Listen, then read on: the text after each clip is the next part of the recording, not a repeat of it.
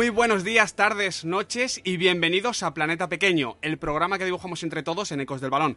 En el programa de hoy, el primero tras esa quinta Copa de Europa de Fútbol Club Barcelona de Leo Messi, hablaremos de, de, bueno, de todos los futbolistas que han jugado en banda durante esta liga 2014-2015.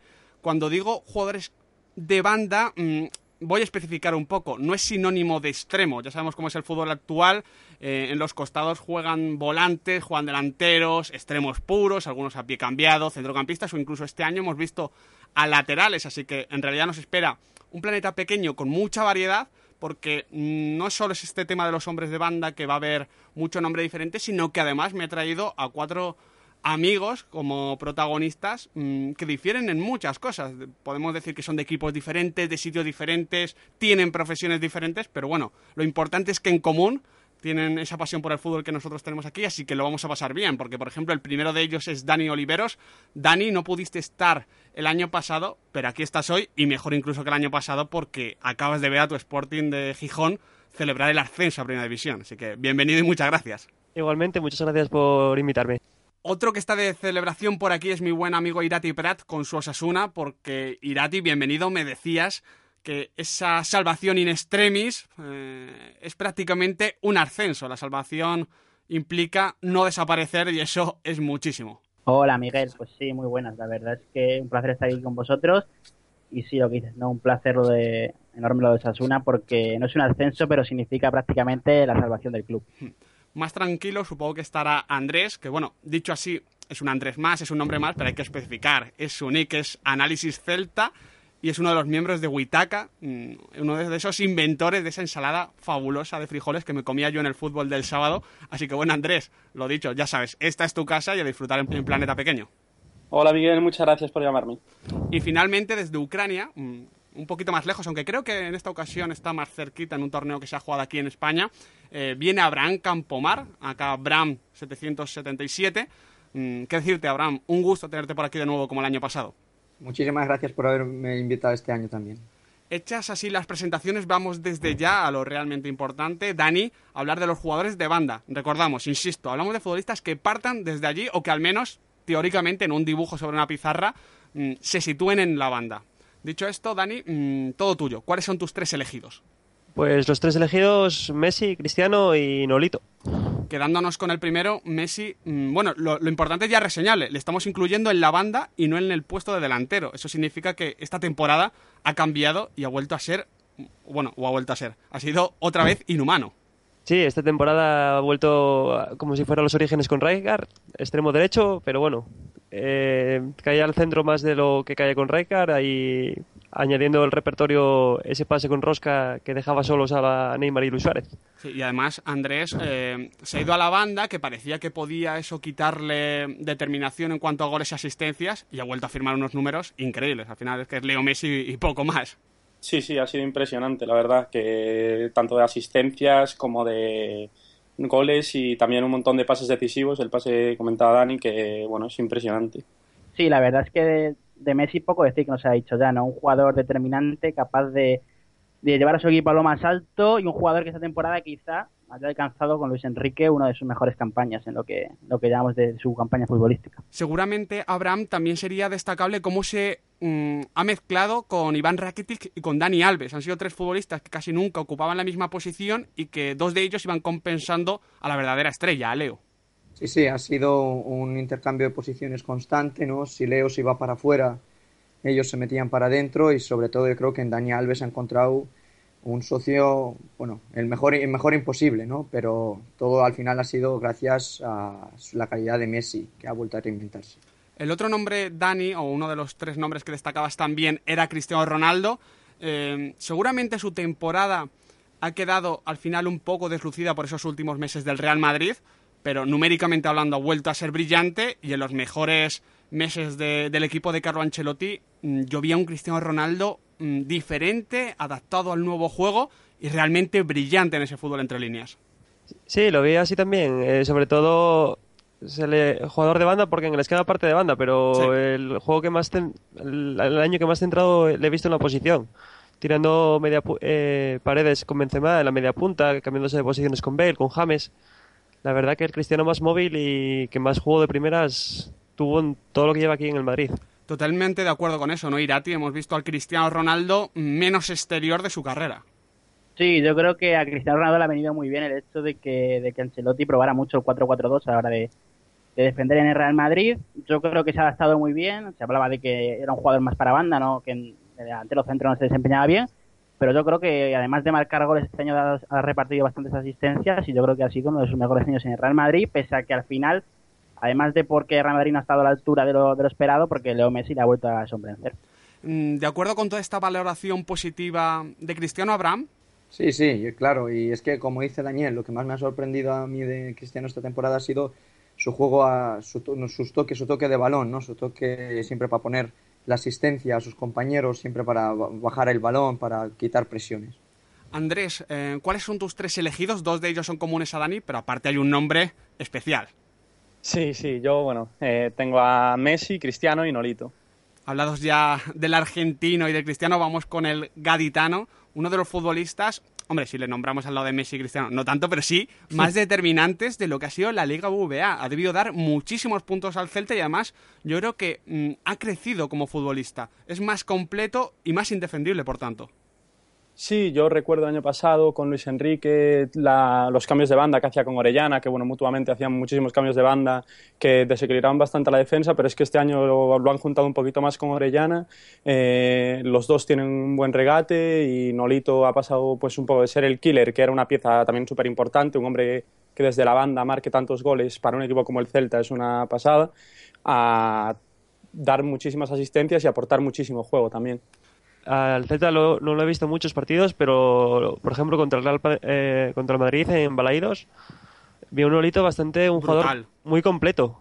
Sí, sí, sí. Nolito se ha hecho eh, un jugador completísimo, un jugador que puede desbordar para afuera, para adentro, sabe, ha metido muchos centros, siempre ha estado dispuesto a ayudar y siempre ha sido desequilibrio eh, siempre.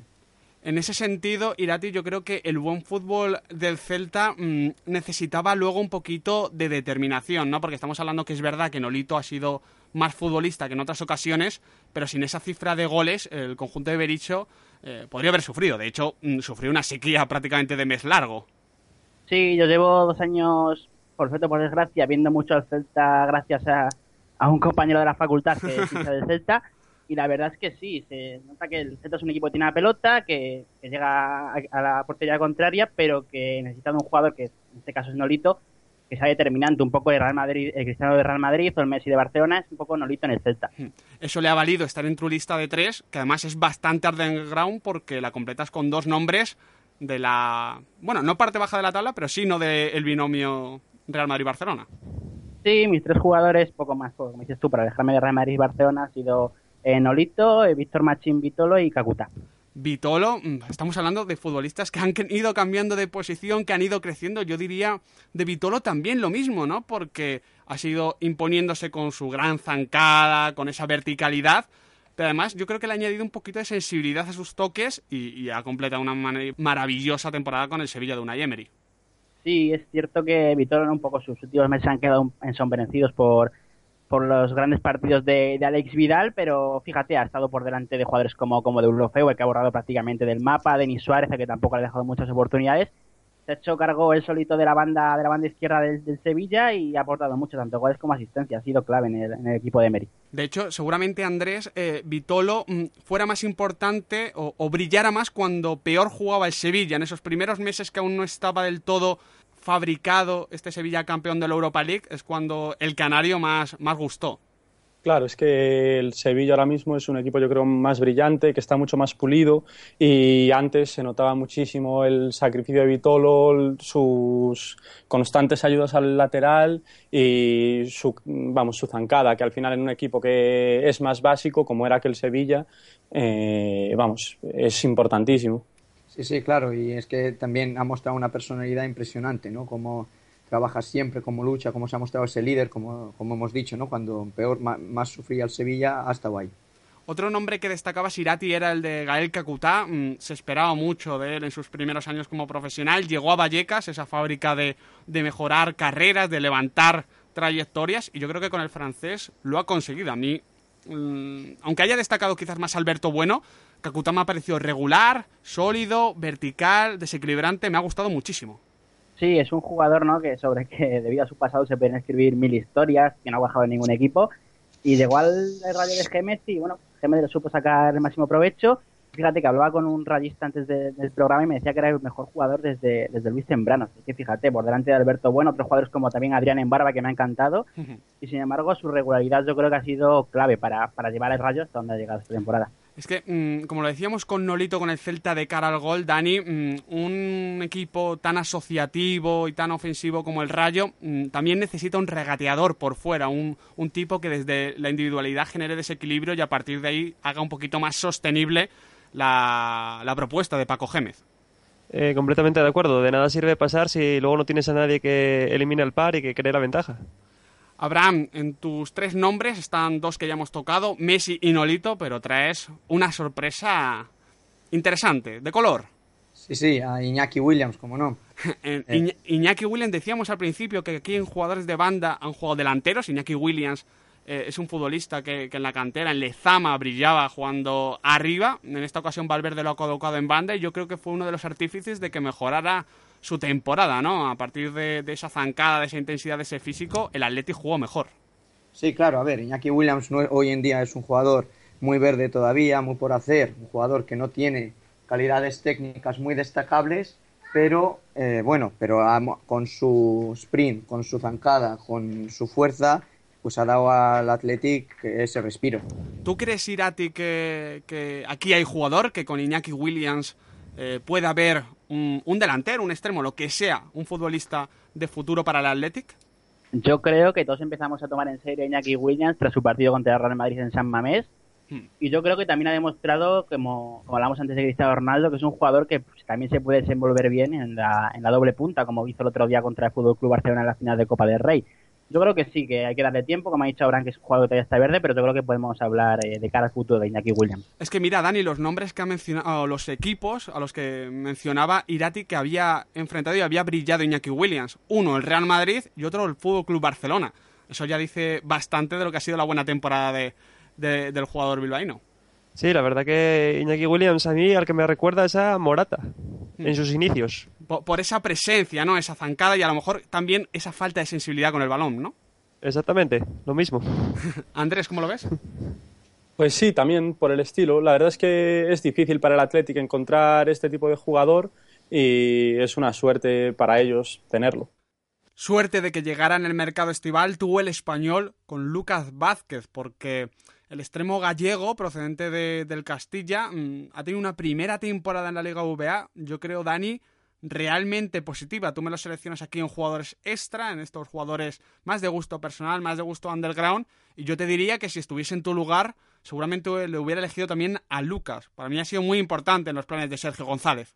Yo la verdad que en el Castilla lo seguía bastante y era un jugador que me gustaba, con desborde, buen centro, y lo que le fallaba era la toma de decisiones. Y me alegra comprobar que en el español ha dado ese salto y que ha ayudado al español con Sergio García a instalarse arriba. Además, para quien no lo conozca demasiado, Dani, estamos hablando de un extremo de estos puros, de los que casi no quedan en primera división, porque yo diría que, que junto a Kakuta es el primero que hemos nombrado en este planeta pequeño.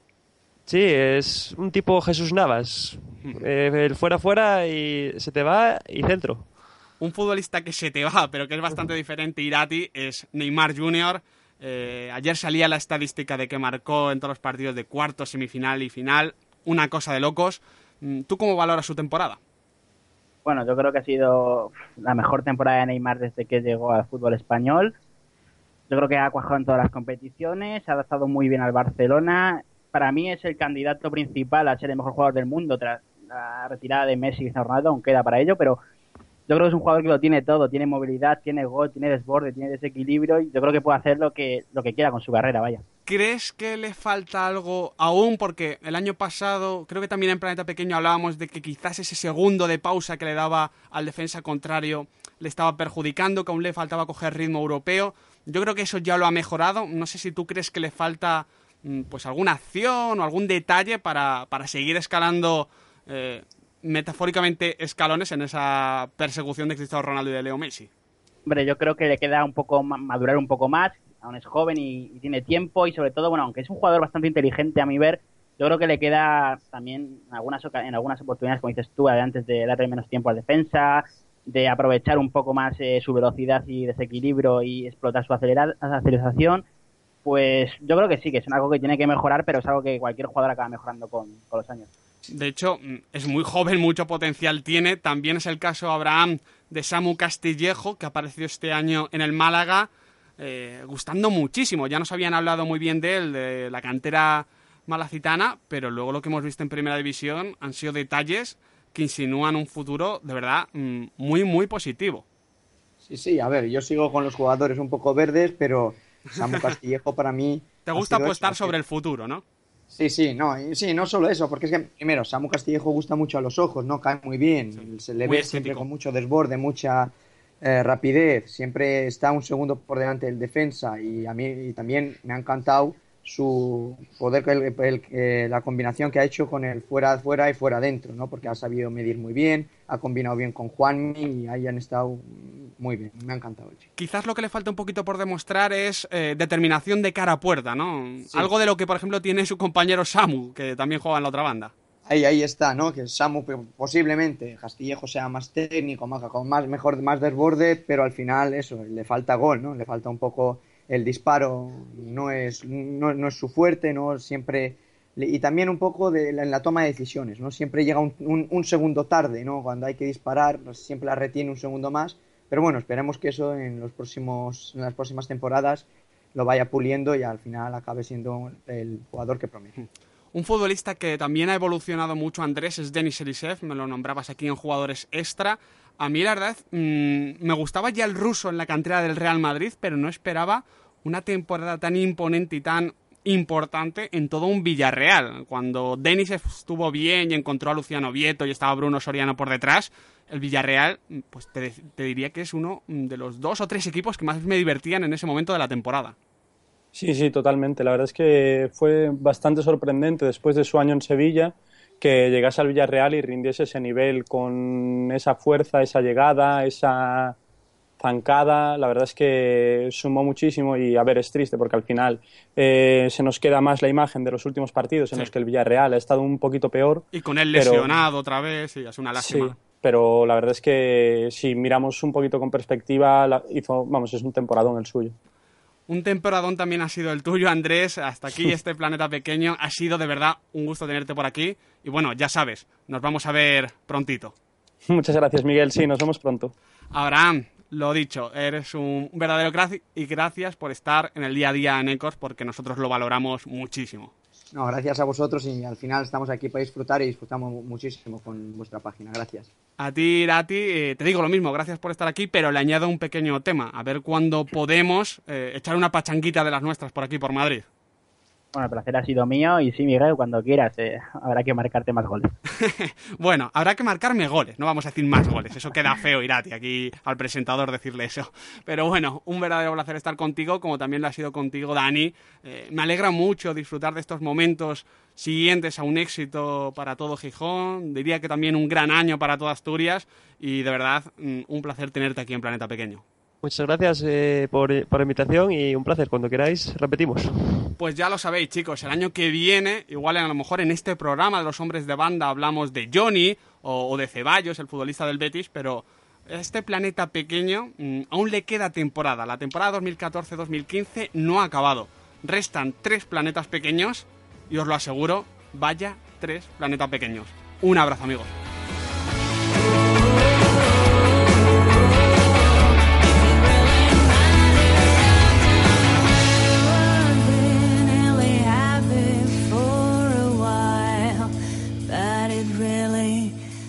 Doesn't matter.